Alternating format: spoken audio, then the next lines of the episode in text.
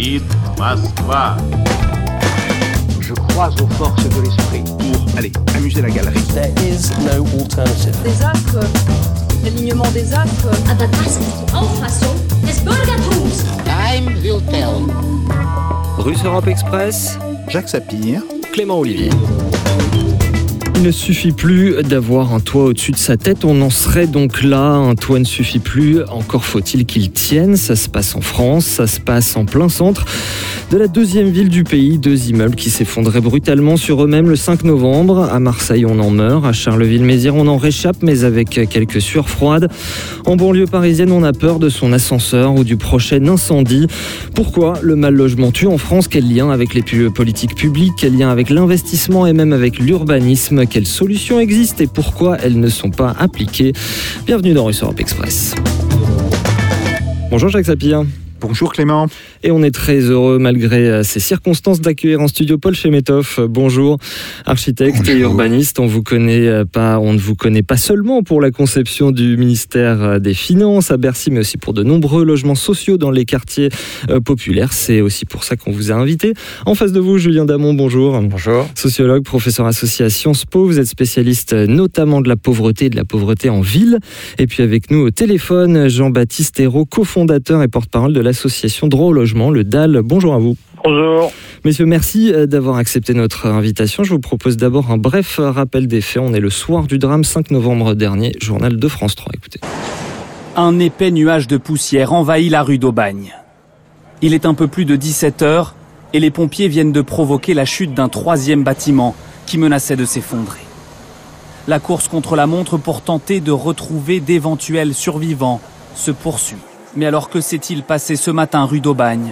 Nous sommes au cœur de Marseille, à quelques pas du Vieux-Port.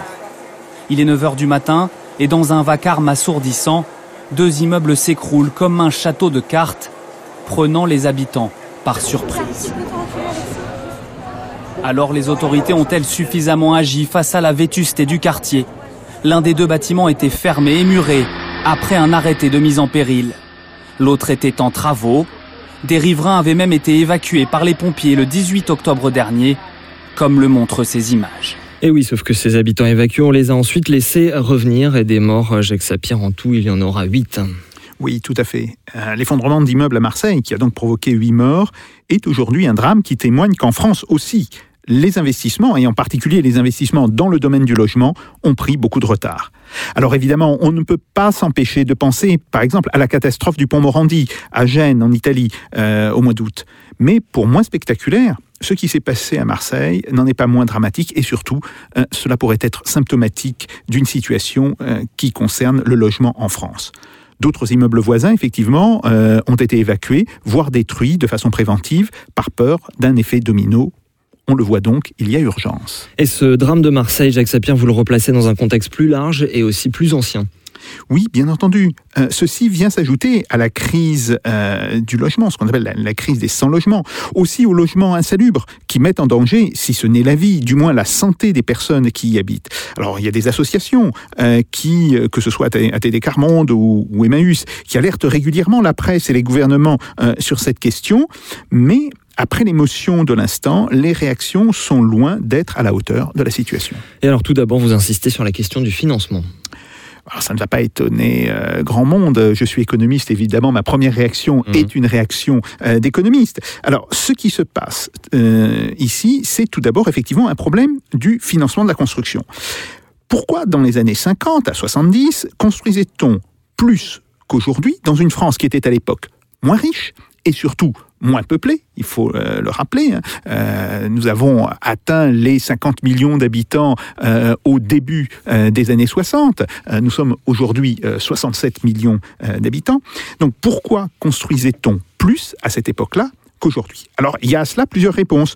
Tout d'abord, on construisait plus parce qu'il existait des institutions financières qui étaient capables de prêter à des taux très bas et sur des périodes très longues. Et ces institutions financières se refinançaient directement à la Banque de France. Jeune étudiant, en 1971.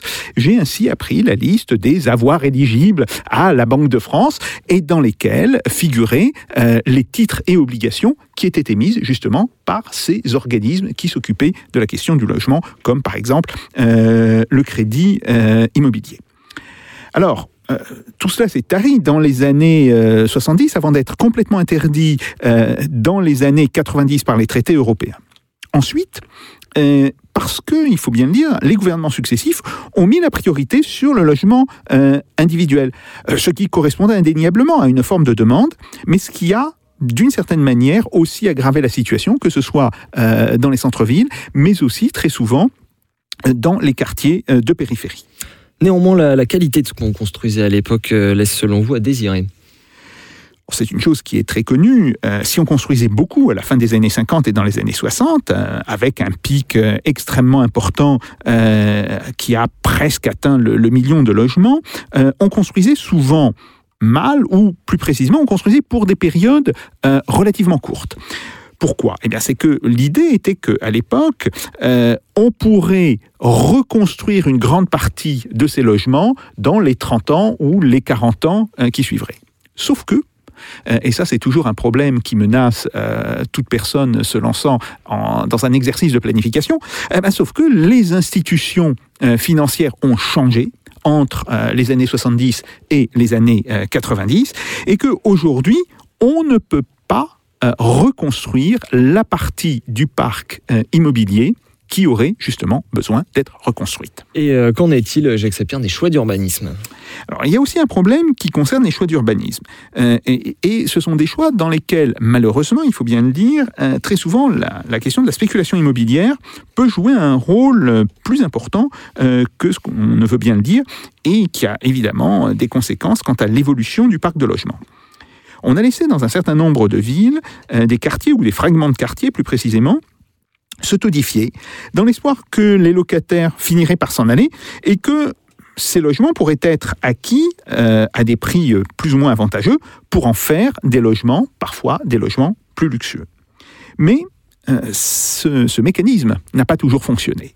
Et là, on voit qu'il y a un véritable problème. C'est évidemment ce que l'on appelle, dans des termes, je dirais, un petit peu choisis, le fameux problème de la gentrification des villes, et qui aujourd'hui est aussi au cœur des problèmes que l'on rencontre dans toute une série de villes, et en particulier à Marseille.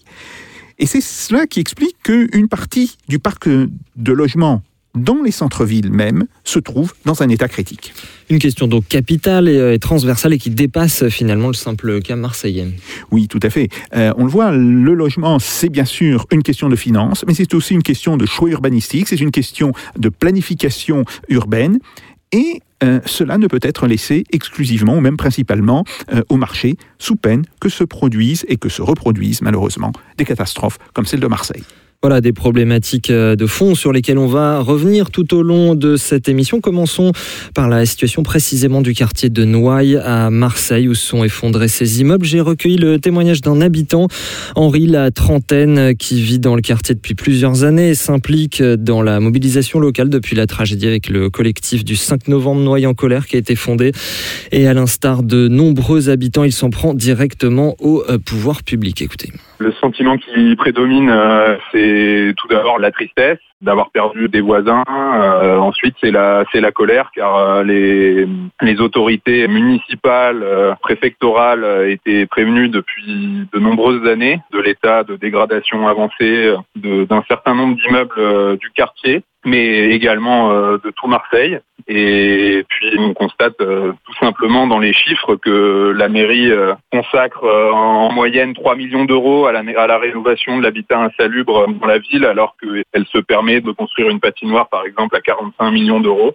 Le quartier de Noailles est, en fait tout à fait au cœur de la ville. C'est un habitat ancien, 18e, 19e siècle, qui tombe un peu en désuétude en raison de l'inaction et de l'incurie euh, politique, mais fondamentalement, euh, c'est un quartier euh, que le maire souhaite évacuer de ses habitants les, les, plus fragiles. Ça a été clairement dit par Godin plusieurs fois. Il souhaite, il souhaite faire revenir en centre-ville des habitants qui payent leur, leurs impôts. Une stratégie en fait du pourrissement. Il y, a, il y, a, une grosse angoisse dans le quartier qui est tout à fait symbolique. il y a une ironie du sort, c'est que pendant la marche blanche organisée par le collectif, il y a un balcon s'est effondré à, deux pas à deux pas de la marche. On a entendu les, les cris euh, à côté de nous et on ne sait pas où ça va s'arrêter. Moi personnellement, euh, chez moi, j'ai un plafond qui s'effondre dans une chambre. J'ai des fissures euh, dans les murs qui sont apparues. Il y a une angoisse et il y a une forte colère qu'on ressent, qu'on ressent à la fois dans le quartier, mais effectivement en dehors aussi. Ça, c'est vraiment l'effet positif en fait de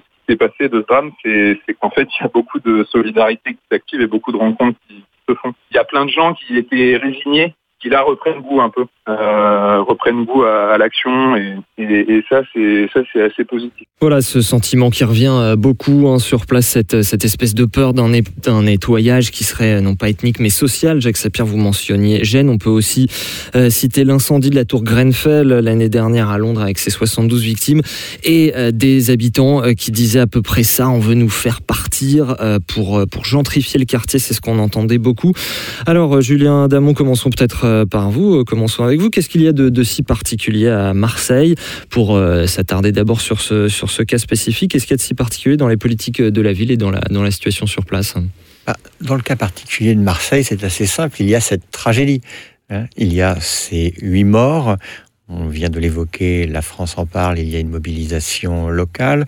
Il semble aussi que des rapports administratifs anciens avait souligné le fait que Marseille est particulièrement confronté à ce problème de taudis ou d'insalubrité, les termes d'ailleurs euh, ayant euh, leur contenu juridique, on ne parle pas forcément de la même chose. Moi, ce que je pense, c'est peut-être particulier dans, dans, dans, cette affaire et au-delà du cas marseillais, c'est qu'on se concentre trop sur une approche très élargie du mal logement ou du, des difficultés de logement, ce qui permet euh, de, d'avoir de l'émotion globale sur une affaire mmh. sans se concentrer sur les cas les plus euh, difficiles et maintenant les plus meurtriers. Aussi, ouais, ouais. Oui, oui, oui. Maintenant, euh, chaque mois de février, une association que n'a pas cité Jacques Sapir, parce qu'on ne peut pas toutes les citer mmh. là, mais la Fondation Abbé Pierre rend un rapport sur euh, le mal logement qui donne un peu le là des débats et des bagarres. D'ailleurs, ça devrait être plus des bagarres, mmh. euh, mais on a une sorte d'approche compassionnelle. On va vous dire, il y a 4 millions de mal logés en France, il y a près de 12 mmh. millions de gens qui sont presque en situation de mal logement.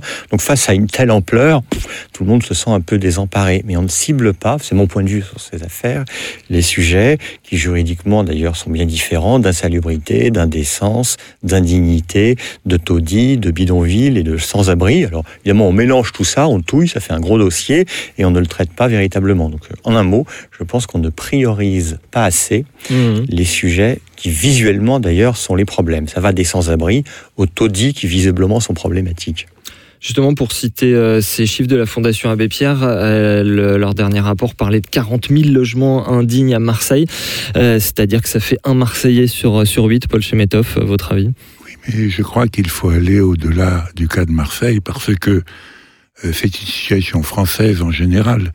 Il y a 32 millions de logements en France. En moyenne, on construit ces dernières années le centième de ça. C'est-à-dire, la question du logement en France, pour reprendre un titre célèbre, c'est la question de l'habitat existant.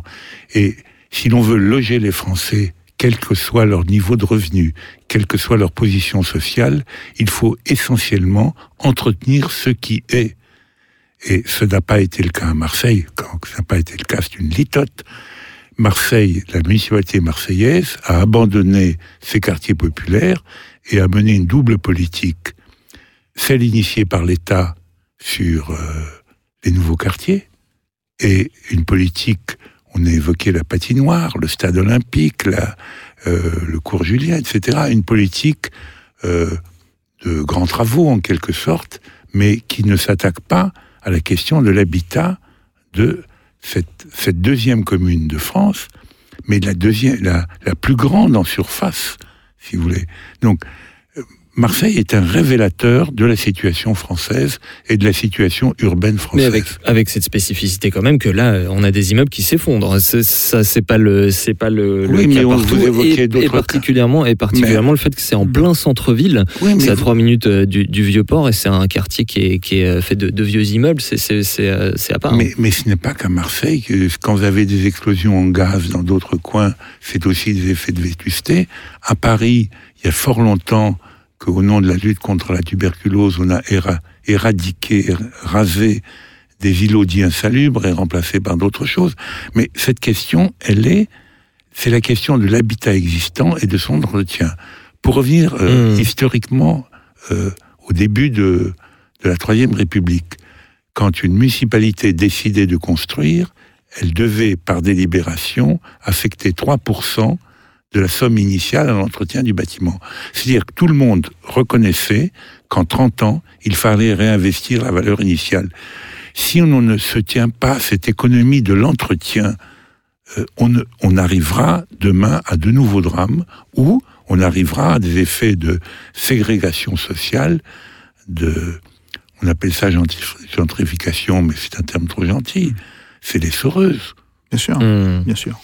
Euh, ces questions d'investissement euh, et de construction, on va, on va y revenir dans, dans un instant. D'abord, j'aimerais bien l'avis de Jean-Baptiste Hérault. Euh, Jean-Claude Godin, le, le maire euh, LR, en appelle, en appelle à l'État. Qu'est-ce que, qu'est-ce que vous en pensez? Bah écoutez, là, euh, d'abord, euh, Godin, euh, enfin la mairie de Marseille, a l'entière responsabilité de, de- du suivi des périls. Il doit, euh, en tant que maire, euh, assurer la protection de ses administrés. Donc, euh, euh, les maires ont des pouvoirs de police importants en ce qui concerne justement le suivi des périls, qui peut aller de l'effondrement d'une cheminée ou le risque d'effondrement d'une cheminée, de la nécessité de la démonter pour éviter qu'elle tombe sur les passants, euh, jusqu'à bon un risque potentiel qui peut donner lieu à un arrêté simple dans un immeuble, effectivement un plafond qui risque de tomber ou un escalier euh, qui commence à branler sérieusement. Bon là on est dans le cadre d'un péril simple et puis on peut passer à un péril imminent, c'est celui qu'on a eu sur le 65 rue d'Aubagne, hein, il, y a, il y a trois semaines, et euh, donc euh, un péril imminent, et jusqu'à un péril imminent avec évacuation, donc là il y a un danger immédiat, tout de suite instantané, et euh, la, la mairie a tous les pouvoirs, c'est-à-dire qu'elle peut intervenir à tout moment euh, pour conforter un immeuble, euh, pour euh, faire des travaux en lieu et place du propriétaire, ensuite récupérer euh, récupérer les, les l'investissement.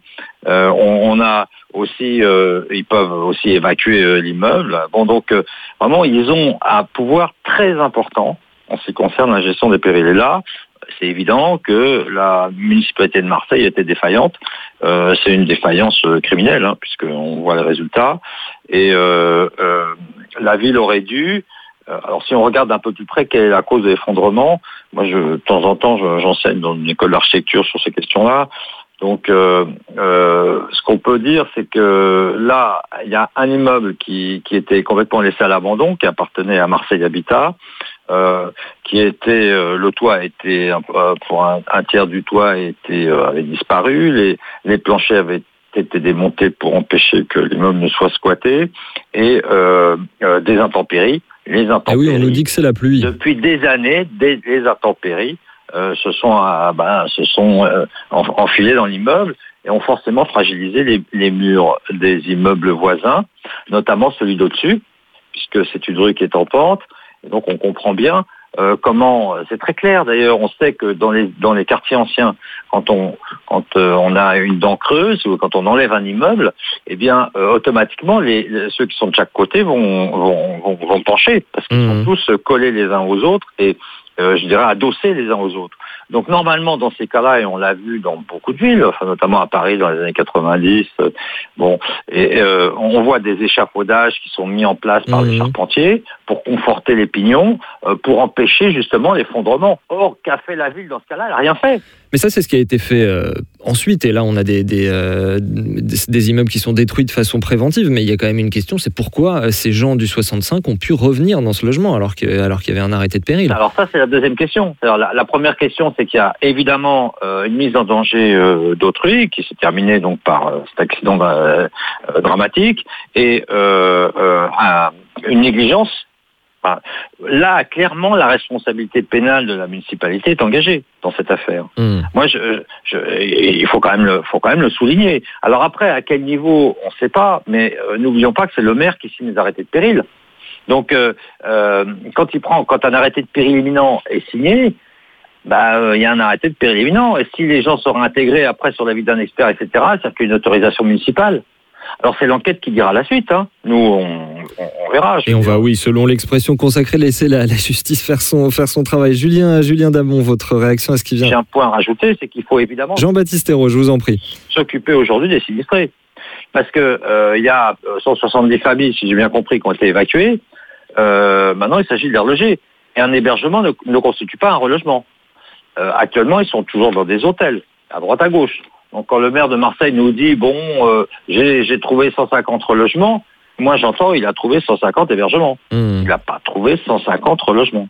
Et effectivement, les habitants ont raison de s'inquiéter sur le fait que tout cet îlot-là de, de, euh, de la rue d'Aubagne est menacé de destruction.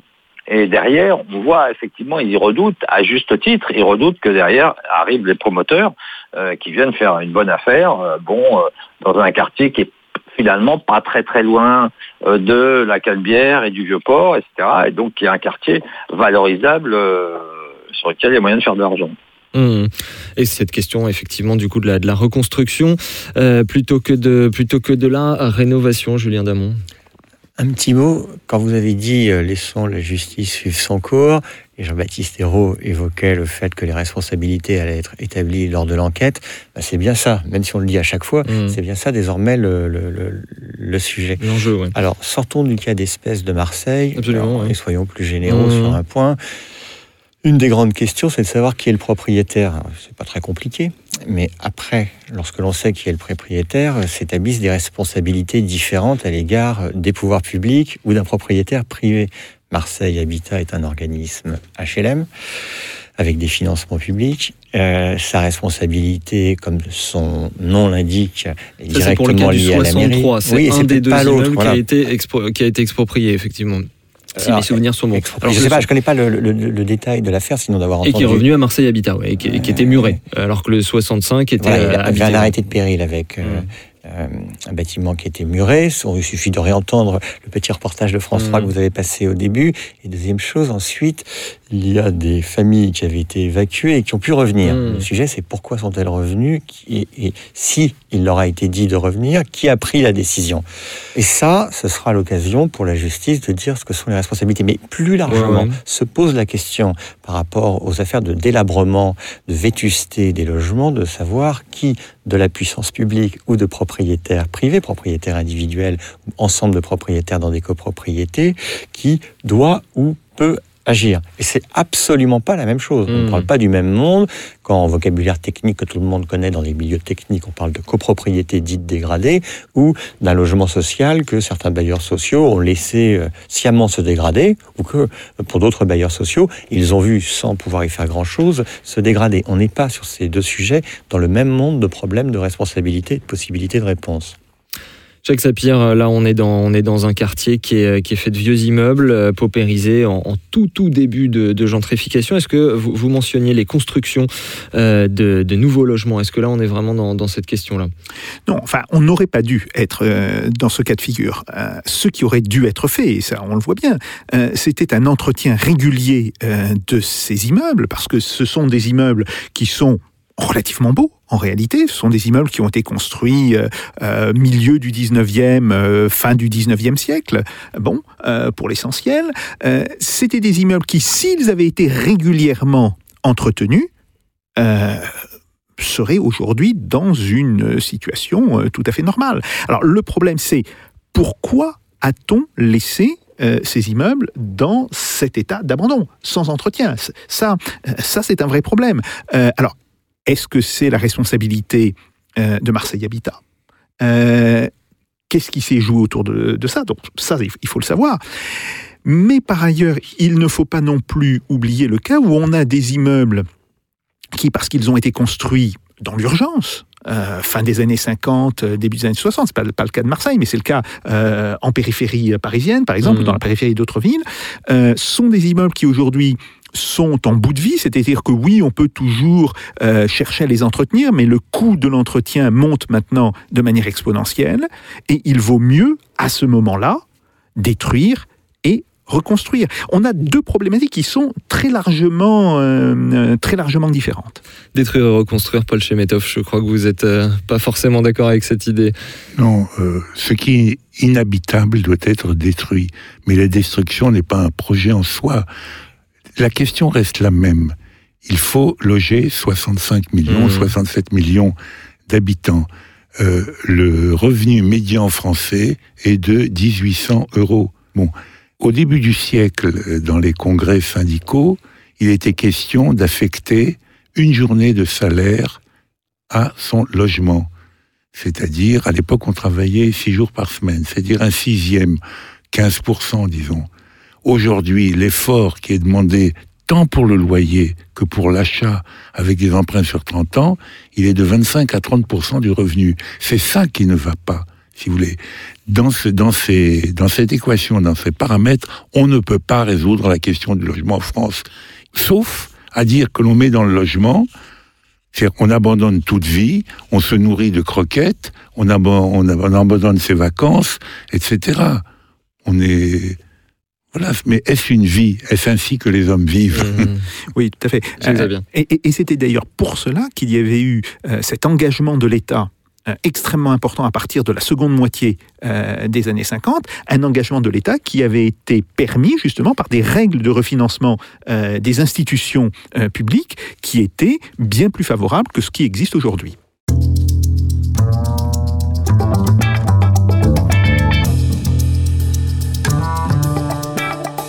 Russe Europe Express, Jacques Sapir, Clément Olivier. Jean-Baptiste Hérault, on est au cœur de, de, vos, combats. Est-ce que c'est une illustration, euh, tout ça, de, la crise du logement Euh, le, logement étant trop cher ailleurs et le logement social peut-être insuffisamment euh, disponible. Ça pousse des populations dans les, bras de ce qu'on appelle les, marchands de sommeil. Les marchands de sommeil qui eux-mêmes font payer très cher proportionnellement euh, leurs locataires, euh, mais des locataires qui n'ont pas vraiment le choix. Jean-Baptiste Hérault. Écoutez, sur les, sur les causes, enfin bon, les effets, on les connaît. Effectivement, c'est la crise du logement, crise du logement cher, puisqu'en réalité, c'est la cherté du logement qui produit aujourd'hui, euh, euh, d'une part, on va dire, la- l'aggravation de la crise, l'augmentation du nombre de sans-abri, euh, des situations comme celles qu'on connaît à Marseille. Alors, encore que sur, sur de l'habitat ancien, les municipalités et où les intercommunalités ont des pouvoirs d'intervention qui sont liés à, à- qui sont la conséquence de la politique de décentralisation. Donc euh, normalement, ils détiennent les pouvoirs d'urbanisme. Donc c'est les municipalités aujourd'hui qui décident des politiques qui vont être conduites. Euh, Alors, est-ce qu'il faut détruire le quartier, euh, le quartier de Noailles? Enfin, c'est pas ce que souhaitent les habitants, et je comprends parce que c'est un quartier assez, euh, enfin, qui est assez attachant. J'ai été faire un tour, euh, j'ai été participer à la marche blanche samedi dernier. Et donc euh, j'ai discuté avec les habitants. Bon, donc euh, ce que ce qu'ils ont peur, c'est de se faire renvoyer, euh, de, de connaître euh, de connaître une, une forme de renvoi, oui, de on va dire de, de d'épuration sociale. euh, On pourrait l'appeler aussi comme ça, si vous voulez, parce que les politiques d'urbanisme sont conduites dans notre pays depuis longtemps.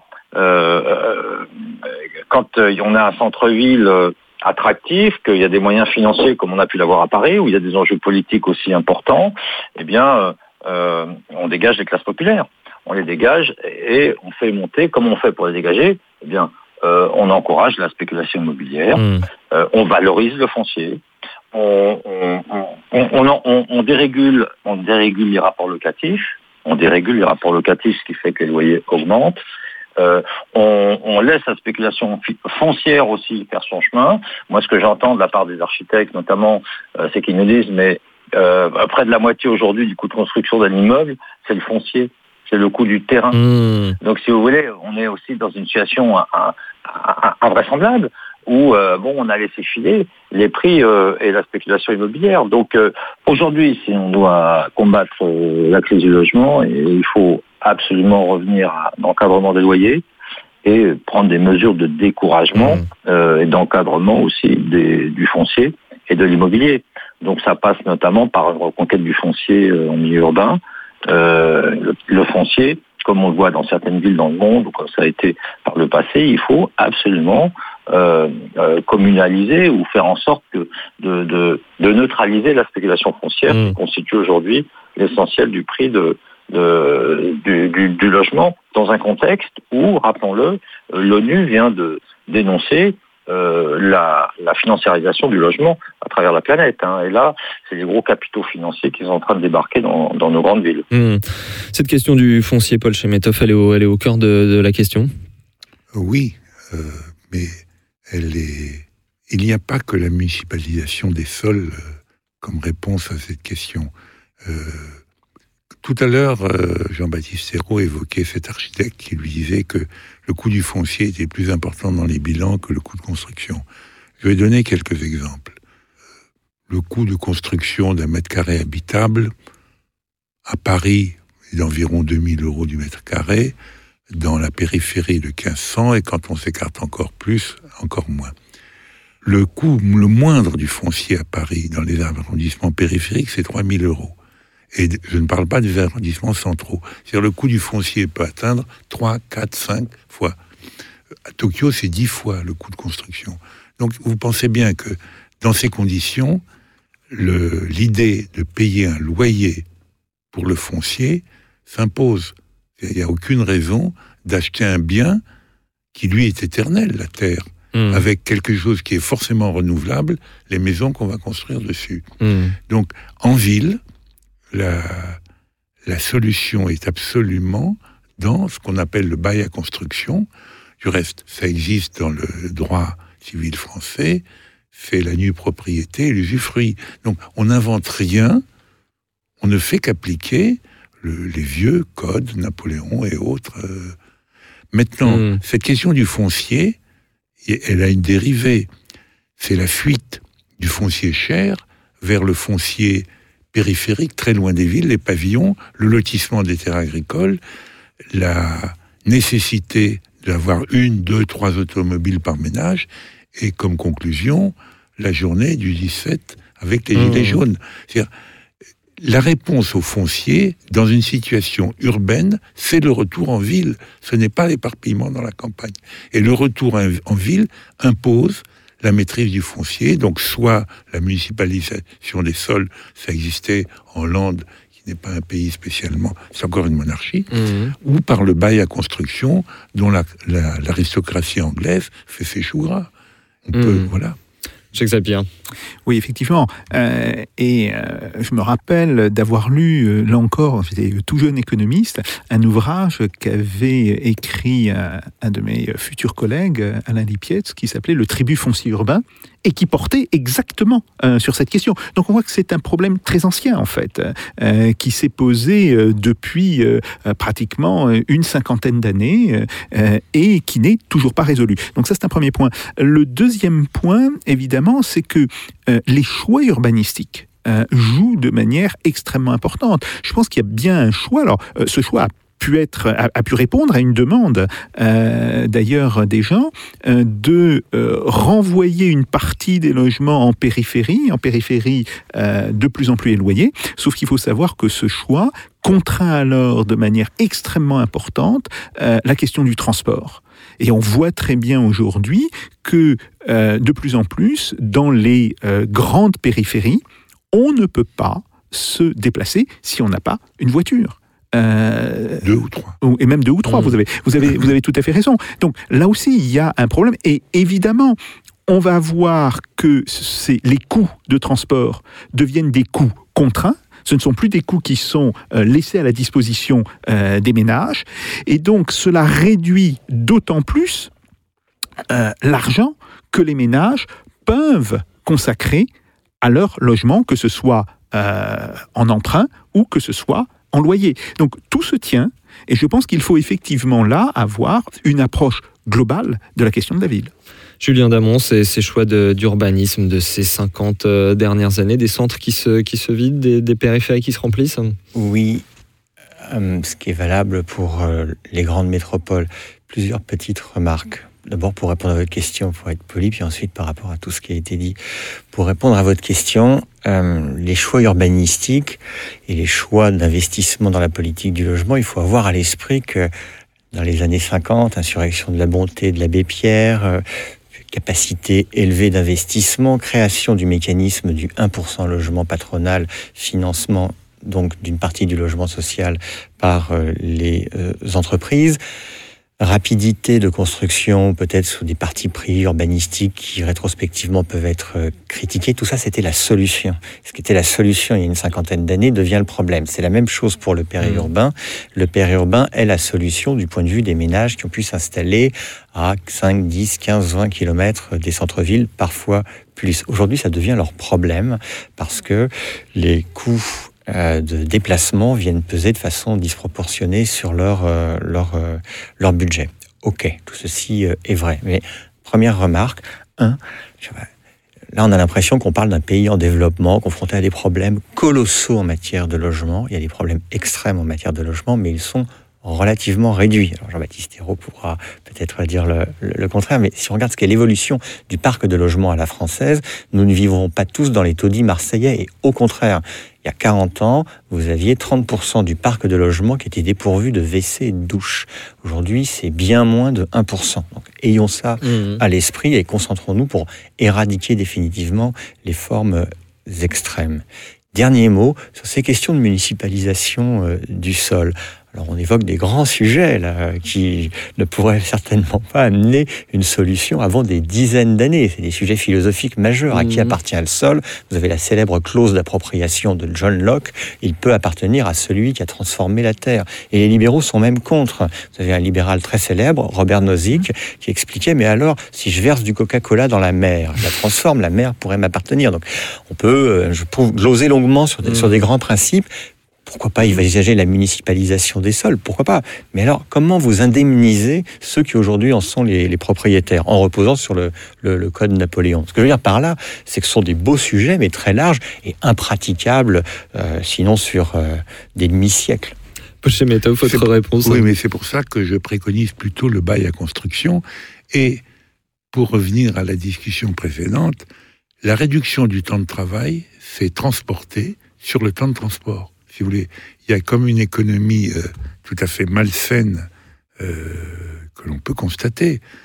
Hmm. en économie, il y a une constance là-dessus de Zahavi, qui était un économiste de la Banque mondiale. et la constance euh, de Zahavi, c'est un drôle de truc, hein, c'est que les temps de transport moyens n'ont pas augmenté alors que les vitesses euh, ont, mmh. elles, augmenté. Et pourquoi? Bah, C'est parce qu'on est de plus en plus éloigné des centres-villes. Alors, on aime bien les chiffres. Euh, J'ai mis un chiffre parisien, moi, qui n'est pas, pas faux, c'est une image. Un enfant égale 10 km euh, par rapport au centre-ville, mmh, dans la capitale. tout à Vous voyez, pour les familles nombreuses qui peuvent aspirer au pavillon, mais qui y sont également contraints parce qu'elles ne peuvent pas se payer le centre-ville. Mmh. Alors, tout à fait. En, en, sachant quand même que là-dessus, on est avec de très grandes différences entre les villes. Par exemple, euh, aujourd'hui, le temps moyen de transport sur l'agglomération parisienne est plutôt de l'ordre de 80 minutes, mais il faut savoir qu'il est de l'ordre de 120 à 150 euh, minutes à Londres. Enfin, dans, l'agglomération euh, londonienne. Et ça aussi, ça, ça, nous dit quelque chose sur les systèmes urbains. Mais c'est vrai c'est tout à fait vrai que le temps de transport augmente moins vite que la distance euh, d'éloignement euh, par rapport au centre. Et on a un très bel exemple avec la transformation euh, via le TGV de certaines villes en villes dortoirs. Aujourd'hui, vous avez des gens qui travaillent à Paris et qui habitent Vendôme. Vendôme, qui s'est transformé en ville dortoir, qui est à peu près à une heure de TGV de Paris. Ben voilà, on, est dans nos 60 minutes pour le mouvement dans un sens.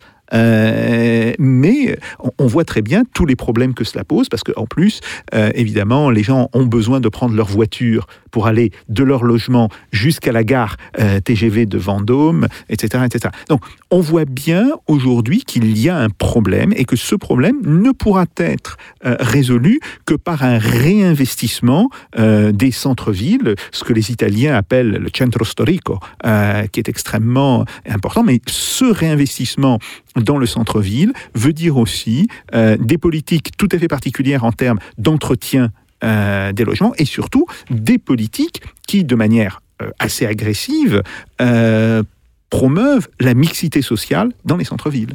Paul Chemetov. Mais il n'y a pas que Vendôme. C'est le cas de Chartres, c'est le cas d'Orléans, c'est le cas de Reims, euh, c'est le cas d'Amiens, et ils ne sont pas tous liés par des lignes à grande vitesse. Mais pour revenir à l'image du Coca-Cola qui ferait appartenir la mer Mhm. aux inventeurs de cette boisson, mais la- le coût du foncier en ville il n'est fabriqué que par l'investissement public. Au début, le foncier, c'est de la terre. La terre agricole, ça vaut pas très cher en France, même les plus fertiles. Ce qui vaut, c'est les trottoirs, les réverbères, les métros, les écoles. Et la décision municipale de rendre la terre urbanisable. Voilà, aussi, ça va de pair.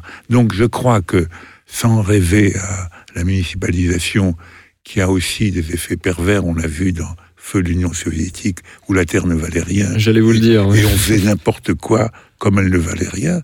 Les solutions urbaines de Moscou sont absolument catastrophiques de toute une période.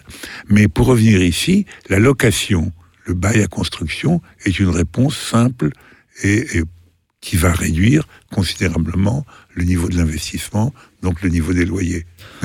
La réaction de, de Jean-Baptiste Hérault, on est loin on d'y arriver. Est-ce que vous nous proposez, Paul Chemetov, la réaction de Jean-Baptiste Hérault? Oui, parce que sur la municipalisation des sols, il me semble qu'il faut y aller bah, bah, évidemment de manière progressive. C'est au fur et à mesure des ventes de logements, etc., préemption et indemnisation, bien entendu.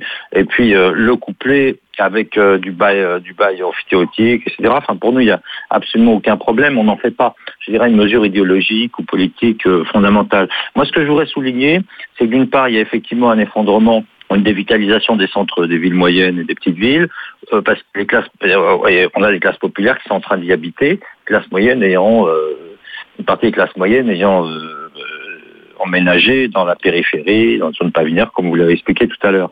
Mais j'attire votre attention sur un autre sujet, qui est la question du logement social. On a une attaque aujourd'hui sur le logement social, qui est quand même un dispositif assez euh, en France, hein, qui est un dispositif assez exceptionnel au niveau européen. On n'oublie pas que dans toute l'Europe, euh, Aujourd'hui, on produit de moins en moins de logements sociaux, on les marchandise, c'est-à-dire qu'ils sont vendus au secteur privé ou vendus aux occupants dans certains cas, dans d'autres cas euh, à des à des à des à des organismes euh, privés et euh, euh, en France on est en train de suivre le même chemin. En 2015, il y en a un- une donnée quand même qui est intéressante, c'est qu'on a produit euh, en France la moitié des logements sociaux européens. Donc euh, euh, on a encore un système qui fonctionne, mais qui est considérablement, qui, qui menace, de, je dirais, de, qui est fragilisé par les dernières mesures gouvernementales, euh, notamment euh, par la baisse des APL, euh, la ponction sur la trésorerie des bailleurs sociaux, euh, le, processus de, euh, concentration qui va s'imposer aux organismes HLM, l'obligation de vendre aussi, un étranglement progressif hein, des bailleurs sociaux au niveau de leur trésorerie, qui va les obliger à un moment donné, et c'est sans doute euh, ce que prévoit hein, l'exécutif aujourd'hui, qui va les obliger à faire appel euh, au secteur financier privé. Et donc euh, à partir de là, on sera dans un dans un, un autre champ, c'est-à-dire que il y a une véritable menace aujourd'hui sur le logement social en France, qui est qui est pourtant un modèle, euh, je dirais, euh, qui fonctionne à peu près. On nous, on a beaucoup de critiques à son égard, mais il n'empêche que globalement, on a un dispositif qui fonctionne avec le livret A, euh, avec euh, les APL, bon, euh, qui ont permis de compenser la suppression des, Mmh. des, des aides à la pierre, et, euh, Est-ce que- euh, et puis une volonté aussi avec la loi SRU qui oblige à produire euh, 25% de logements sociaux dans chaque euh, grande ville. Ouais, Est-ce que, Julien Damon, vous pensez que notre. euh, Qu'est-ce que vous pensez de notre système de logement social?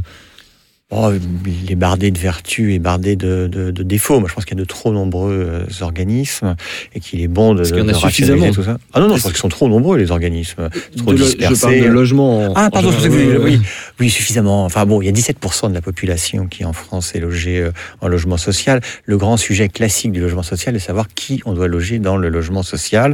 On a un logement social qui, historiquement, au moins depuis l'après-guerre, vise une classe moyenne euh, salariée, qui accède à la sécurité sociale, qui accède accèdent à, à, la classe moyenne précisément. On veut de plus en plus faire loger dans le logement social des, des ménages populaires, euh, modestes et reconnus prioritaires par les procédures euh, que Jean-Baptiste mmh. reconnaît bien de droit euh, au logement opposable. Mais le système lui-même, dans, dans, dans, dans, son financement, dans son organisation, n'est pas encore organisé pour cela. Il il a, fait des efforts en la matière. Il y a une vingtaine ou une trentaine d'années, il ne voulait pas entendre parler des mal logés ou des sans-abri. Ça n'était pas sa priorité, sauf pour quelques organismes.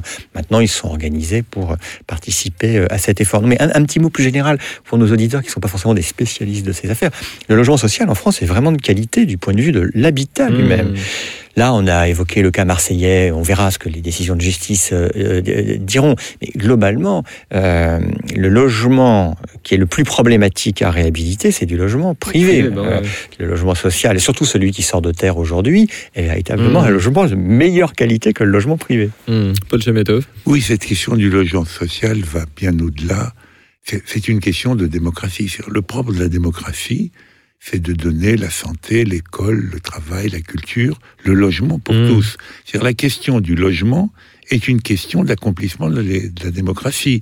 C'est-à-dire si vous excluez toute une fraction de la population d'un droit nécessaire, évidemment, elle a un rapport assez distant, conflictuel avec la démocratie représentative, donc les représentants de la démocratie.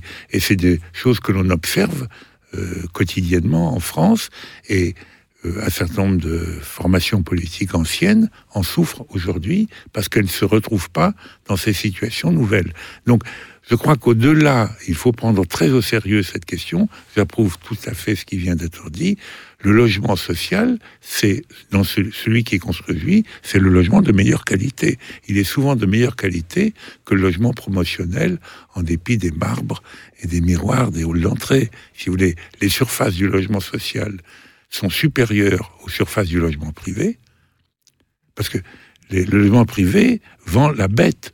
Il se dit, le, le seuil d'emprunt possible, c'est de 150 000, 200, 300 000 euros. Donc, je fais le logement minimum pour obtenir le rendement maximum. Hmm. C'est certain. Donc le logement social, je crois, a vocation, sociale sous toutes ses formes, à loger une majorité de Français. Jacques Sapir, quelques mots sur ces questions de, gentrification également, parce qu'on peut, on peut avoir tendance à le présenter parfois de façon un peu caricaturale, c'est-à-dire une, population en remplace une autre, euh, sauf que, ça se, sauf que ça, ça, ça, se passe souvent, ça commence de façon involontaire, c'est-à-dire c'est des gens qui arrivent dans des quartiers sans avoir de, mauvaises intentions et justement qui trouvent ça très sympathique euh, d'être dans une, dans une mixité sociale. Est-ce que c'est quelque chose qui peut être euh, maintenu, encouragé pour, pour ne pas, pour ne pas voilà, enlever des, populations entières de, des centres-villes. Alors, il faut là euh, bien distinguer le cas des grandes métropoles euh, du cas des villes moyennes euh, ou des villes de moindre importance. Parce qu'en plus, il y a un problème dans les grandes métropoles, on le voit prioritairement sur Paris, on commence d'ailleurs à le voir dans une ville comme Marseille, c'est l'arrivée de personnes qui sont non résidentes, qu'elle soit française ou pas, d'ailleurs, c'est pas, pas le problème, et qui ne réside pas euh, en France et qui décide euh, d'acquérir à tout prix euh, un logement secondaire, un pied-à-terre, parfois nettement plus. par exemple, aujourd'hui, dans Paris, c'est bien dans, le Paris intramuros, hein, c'est bien l'arrivée de ces propriétaires ou de ces futurs acquéreurs non résidents qui a tendance à faire monter euh, de manière extrêmement euh, rapide les prix. Donc ça, mmh. ça c'est un vrai problème. Et là, euh, ben, il, faut, il faut voir s'il n'y a pas des mesures de contrôle et de régulation qui peuvent être prises. Ça, c'est un premier point. Deuxième point, après, c'est effectivement, est-ce qu'on peut maintenir justement la mixité sociale? Et la mixité sociale, il faut bien comprendre, c'est pas de dire, ben voilà, il va y avoir 80, oui, bon, c'est pas du pâté d'alouette. Hein, euh, euh, donc ça veut dire que bah, les, différentes catégories sociales doivent être euh, représentées, grosso modo, au, prorata de ce qu'elles sont dans la sociologie du pays. Mais ça, là, là encore... Ça veut dire faire des quotas. Ça veut, ça veut dire, oui, bien sûr, ça veut dire, ça veut dire faire des quotas. ça veut dire faire des quotas... Alors, sans, sans, sans aller jusqu'au quota qui est une mesure administrative, mettre sur le marché tout l'éventail des, des prix à fait. et des réponses. Tout à fait. Mais, du- mais ça veut quand même dire. Ça, c'est sur l'offre. ouais. Sur Tout l'offre, ouais. mais, mais ça veut quand même dire aussi, il, il faut pas là, euh, ça veut que là-dessus. Il faut, alors, je ne dis pas de mettre des quotas nécessairement impératifs, mais il faut en tous les cas que les municipalités se visent, se, euh, se fixent des objectifs et, et cherchent justement euh, à euh, atteindre euh, ces objectifs. Bien, euh, ça va poser euh, d'énormes problèmes parce que aujourd'hui, en plus, nous sommes dans une société qui est extrêmement individualiste. euh, et où les gens disent oui, oui, euh, la mixité sociale c'est super, etc. Mais moi, je veux ça. Et donc là, il va y avoir un vrai problème de conflit social. Hmm. Julien Damon. Ouais. Oui, sur l'urbanisme, alors moi j'ai longtemps enseigné au master d'urbanisme de Sciences Po, lorsqu'il s'appelait master d'urbanisme, auparavant DESS d'urbanisme. Mhm. Et vous savez que l'urbanisme est euh, bardé de sigles, comme n'importe quelle profession. Ouais, ouais. Des plus au PLA, au Schmilblick, tout ça. Il n'y en a qu'un de sigle que l'on doit avoir à l'esprit, qui est un sigle anglo-saxon et qui explique beaucoup de choses. C'est NIMBY. NIMBY, ça veut dire Pas dans mon jardin. Not in my backyard, pas dans mon jardin. Tout le monde est d'accord pour qu'il n'y ait pas de mal logé ou de sans-abri, Mhm. mais surtout pas à côté de chez soi. Voilà.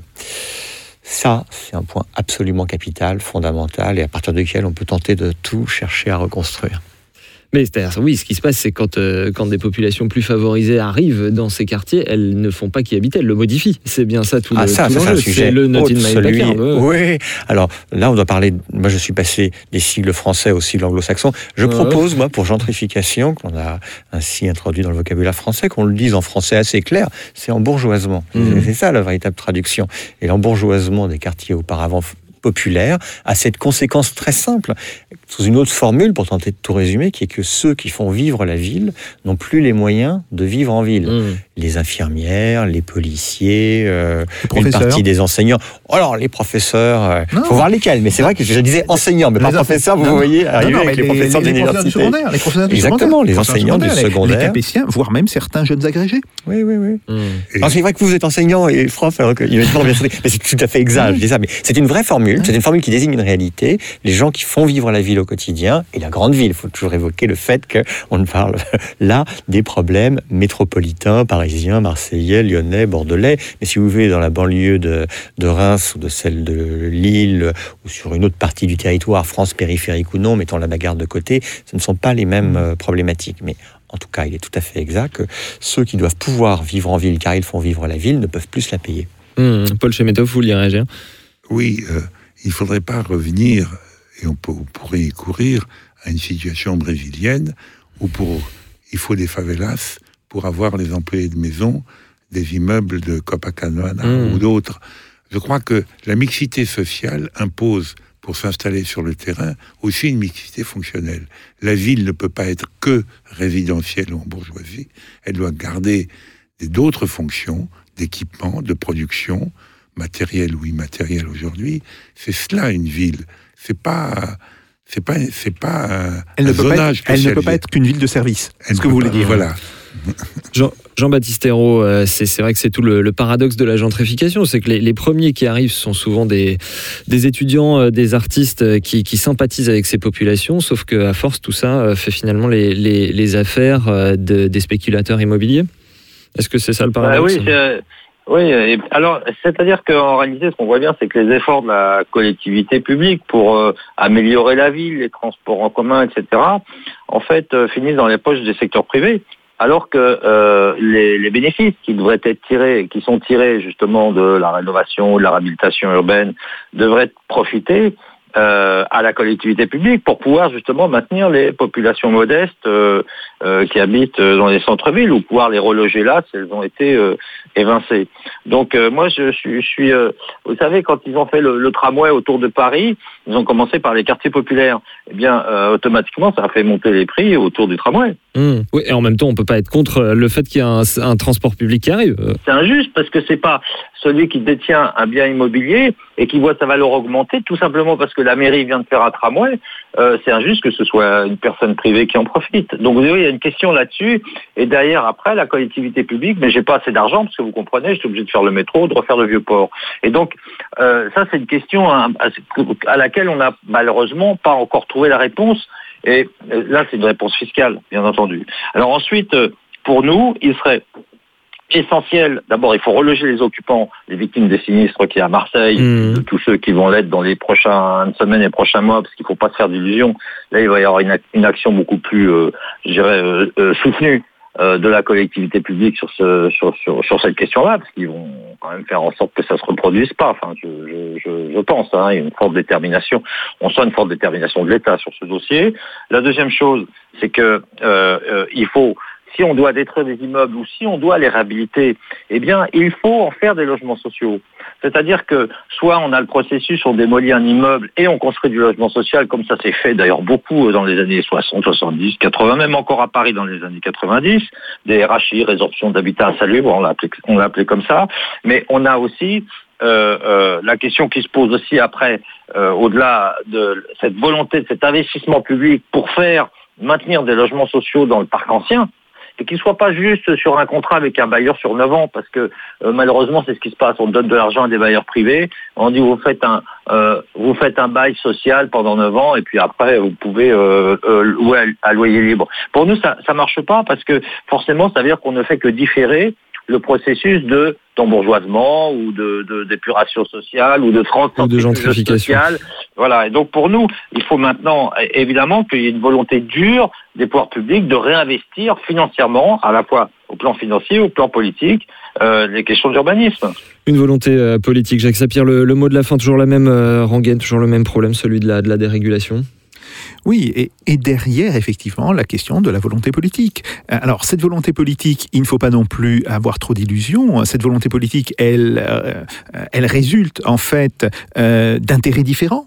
En fait, la politique, c'est bien ça, c'est le fait de trouver des compromis entre des intérêts différents, mais ces compromis peuvent être eux-mêmes assez différents suivant les institutions dans lesquelles ils s'insèrent. Et euh, je repense là euh, justement aux questions de financement. Euh, tant qu'on ne modifiera pas justement les structures de financement, tant qu'on ne modifiera pas les institutions de financement de manière à leur redonner cette capacité de se projeter dans le long terme à 30 ans, voire à 40 ans, et donc de pouvoir offrir euh, cette offre de financement euh, à bas coût qui permettait justement euh, de construire du logement, eh bien, on restera malheureusement dans une situation qui est, comme aujourd'hui, extrêmement bloquée. Merci à vous trois, Paul Chemetov, Julien Damon et Jean-Baptiste Hérault. Merci beaucoup. Merci bien sûr aussi à vous, Jacques Sapir. Et à vous euh, qui nous écoutez ou nous regardez sur Internet, vous pouvez retrouver toutes nos émissions sur la page YouTube de Spoutnik Français sur notre site fr.spoutniknews.com. Ce numéro était comme toujours préparé avec Jean-Baptiste Mendes. À la technique, messieurs Pitchy et Picard. Rendez-vous est pris au prochain épisode de Russe Europe Express avec Jacques Sapir. D'ici là, faites pas au Jacques. Salutations.